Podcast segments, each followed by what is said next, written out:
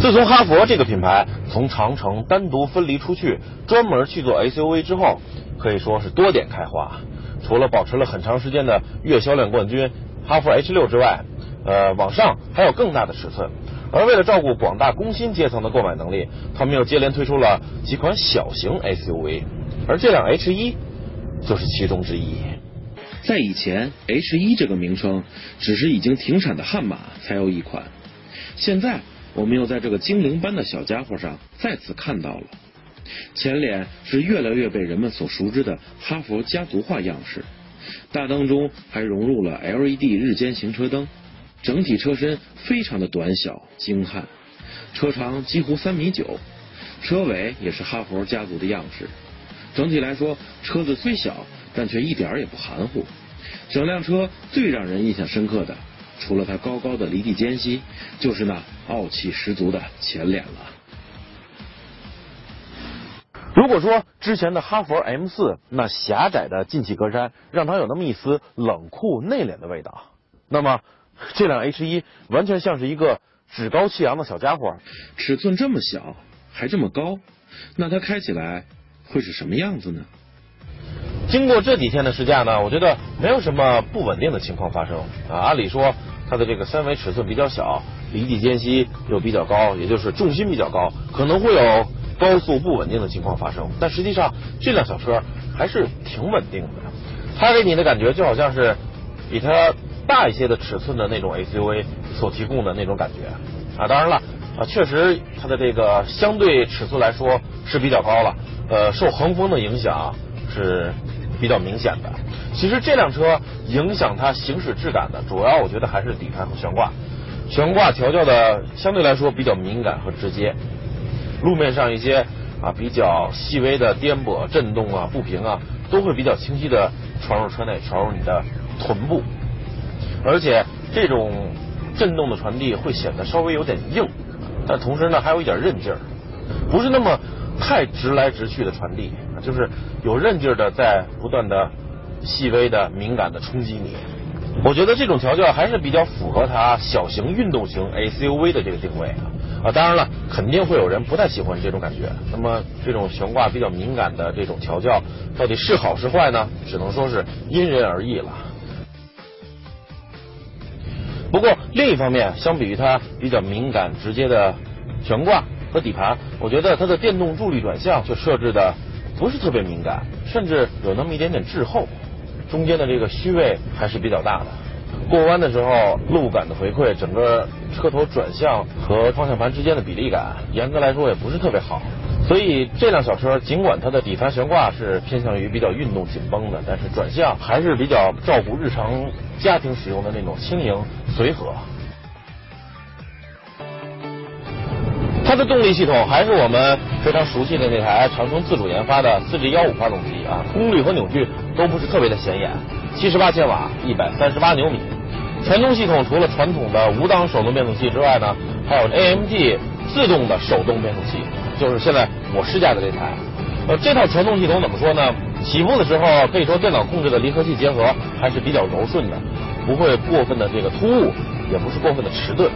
但是当你起步之后，想深踩油门继续加速，你会觉得车子仿佛被一个无形的橡皮筋从后面拉住了一样，身体会有一个微微的向前轻颤，会感觉动力有一个短暂的丢失，然后转速升高，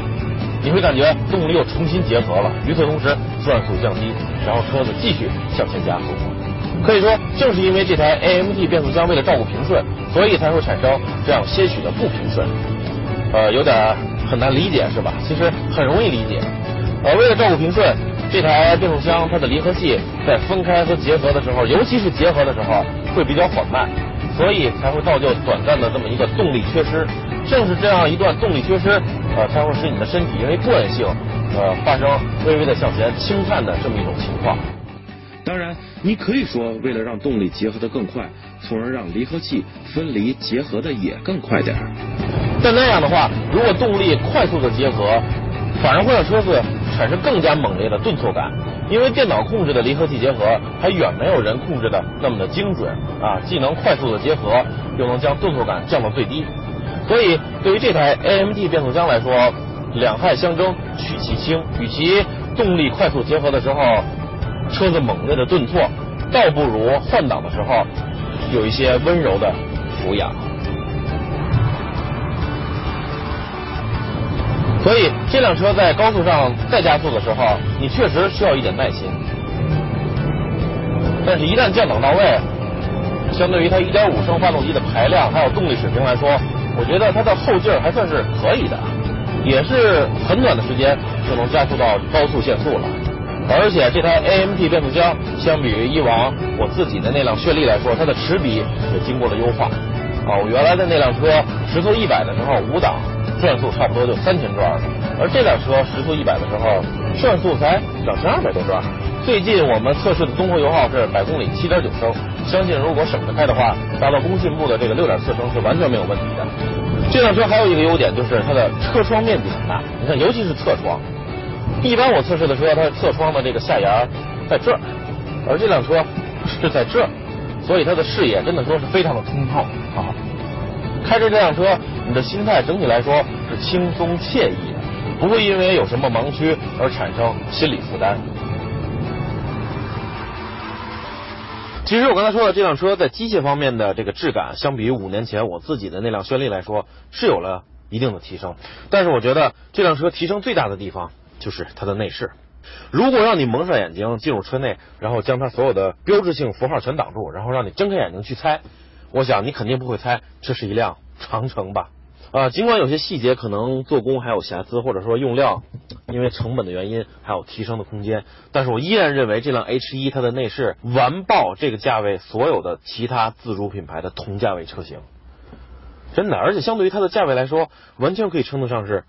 精致考究细腻了。红黑的这种颜色对比，我觉得很鲜明很活泼，而且这个红的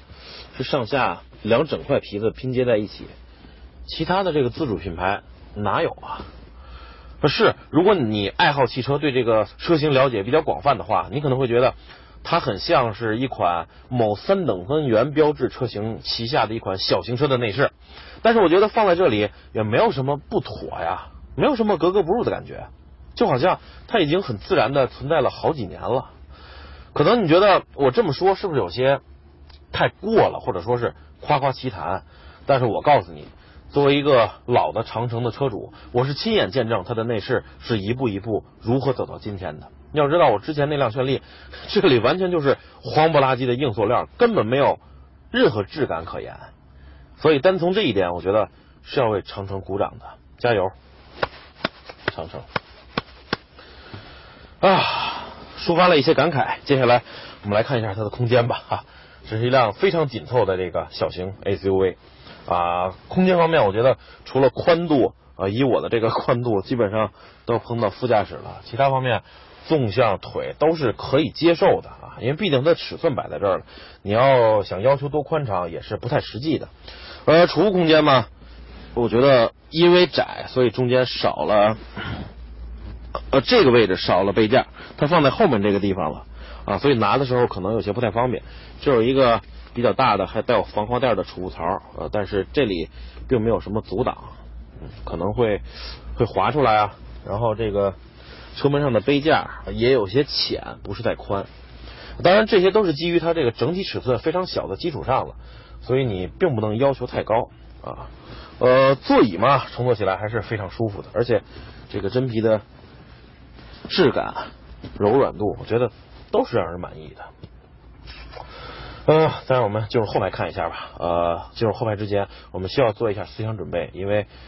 它尺寸小嘛，所以后排并不是特别的宽敞。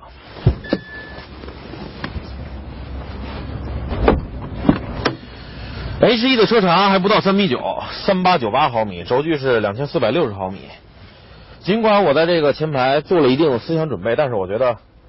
我似乎有些多虑了，因为还是以它的尺寸为前提的话，我觉得后排的空间也是可以让人接受的。没事，而且像我这样的体型，